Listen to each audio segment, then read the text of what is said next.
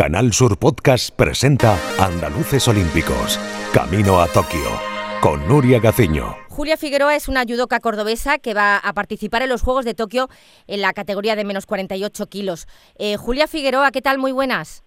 Hola, buenas. ¿Cómo van esos nervios para afrontar los que serán tus segundos Juegos? Bueno, pues bien, la verdad es que no, no me pongo muy nerviosa, tengo muchas ganas y, y tengo mucha ganas de, estar allí y de dar lo máximo. Eh, imagino que el objetivo que te marcas para Tokio será alto, teniendo en cuenta que vienes de lograr hace poco el bronce en el Mundial de Budapest y que te lo has currado mucho para poder llegar hasta aquí. ¿Qué esperas poder hacer en Tokio? Mm, pues bueno, como todas las competiciones, yo voy siempre con el objetivo, con el objetivo claro, es un podio, eh, conseguir una medalla. Creo que tengo nivel, creo que lo estoy demostrando, pero claro, luego hay que estar el día, el día eh, justo ahí que, que salga todo bien porque porque al final pues somos muchas las que queremos luchar por medalla y el judo eh, pues es un, un, un día y, y tienes que, que, estar totalmente concentrada y todo el mundo va a intentar quitarte esa medalla. Objetivo el ambicioso y no sé si vital para ti o necesario, Julia, después de ese mal sabor de boca, de ese disgusto que te llevaste en Río. No, necesario no. Bueno, al final es eh, claro que a todo el mundo le gusta llegar a una Olimpiada y con una medalla, sobre todo si vas dentro de, de, de las cinco cabezas de serie, o sea, eres una de las favoritas, por así decirlo, o tenés con, posibilidad, con posibilidades, pero pero claro, pero es, es, otra competición más. Entonces, mm, sí, pues eh, está claro que no me, no me gustó perder, no me gustó perder el primer combate, no me gustó poder luchar con medalla, no me gustó no tener medalla, pero pero pero bueno es otra competición más y, ya está y hay mucha gente que va a los juegos y, no consigue medalla y hay muchísima gente que tampoco no consigue ir. Entonces pues eh, no es algo que me, que me preocupe yo sé que, que tengo el nivel que puedo hacerlo y es lo que lo que quiero hacer en Tokio porque en Río Julia eh, tuviste ese problema de peso no eh, que eso provocó que tuvieras que perder kilo y medio en un día, ¿no? Eh, ¿Cómo puede llegar a suceder esto? Eh, ¿Era la primera vez que te mm. pasaba? ¿Es algo normal? No, no, no, no. En, en, Río lo di bastante bien.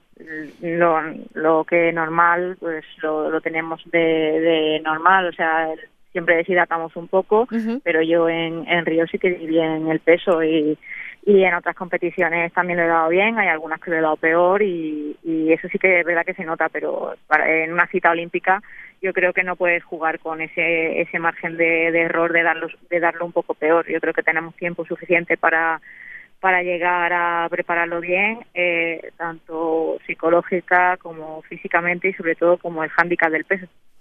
eh, después de ese contratiempo en Río, eh, eras la quinta en el ranking mundial eh, cuando llegaste a la cita olímpica en, en Brasil. Mm, tuviste que recuperarte, lógicamente, en cuanto al ánimo, pero además, eh, en todo ese espacio olímpico, en todo ese periodo olímpico hasta Tokio, eh, has pasado por una grave lesión, ligamento cruzado, también lesión en el, hombro. ¿Cómo se afronta todo esto en el periodo en que luchas por estar de nuevo en otros Juegos?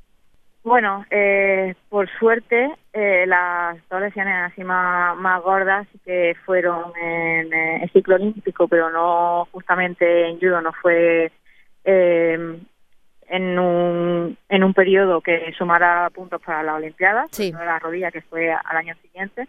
Entonces, pues eh, pude recuperarme bien para empezar bien el ciclo eh, y empezar a coger puntos.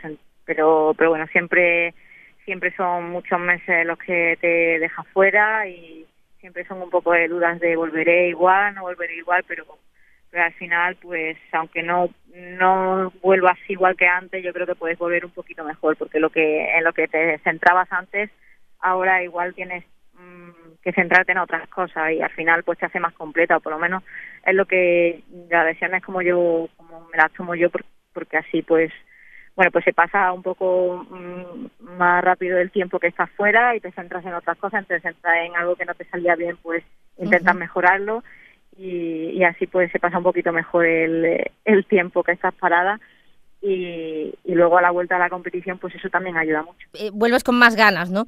Por decirlo sí. de algún modo. Eh, empezaste a practicar judo cuando eras muy pequeña y, y, es cierto que siempre desde, desde categorías infantiles soñabas con llegar a unos juegos.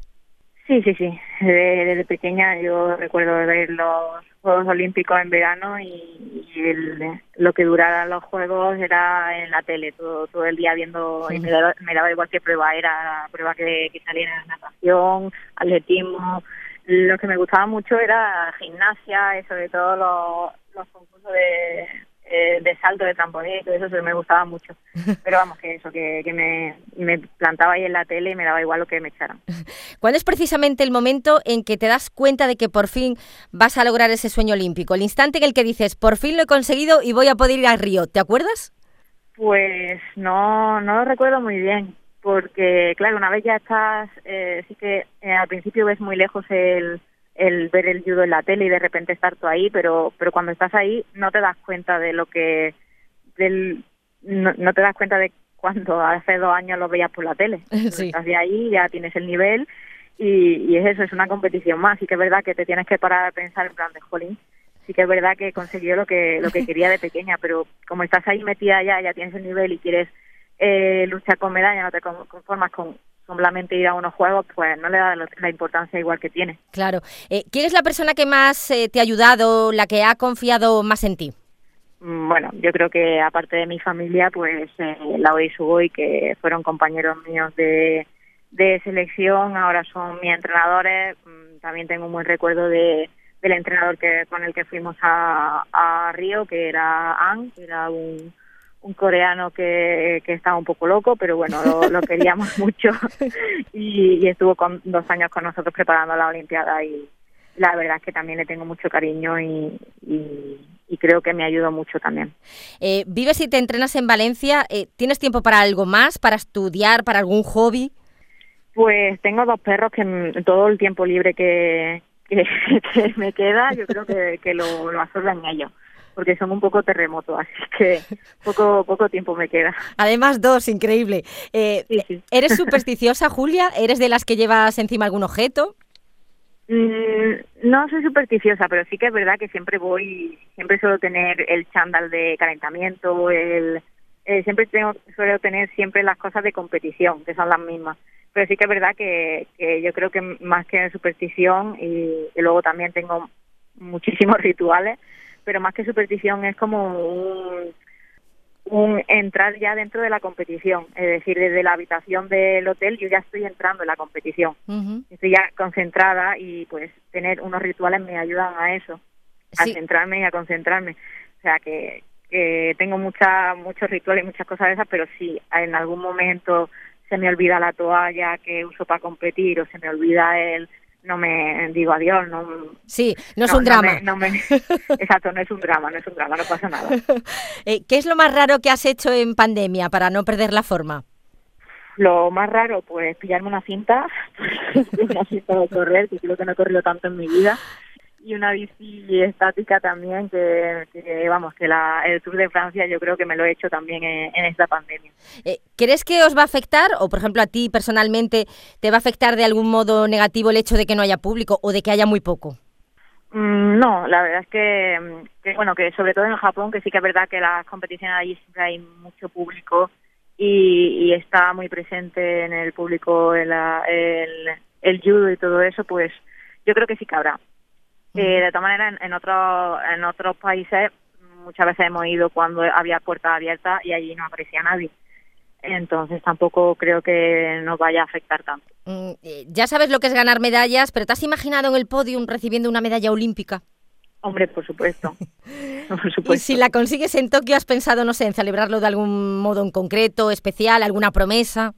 Sí, no, eh, la promesa que tengo es de eh, me voy a teñir el pelo de amarillo y así que tengo tengo unos cuantos amigos que, están deseando que saque la medalla para, para encima teñírmelo a ellos.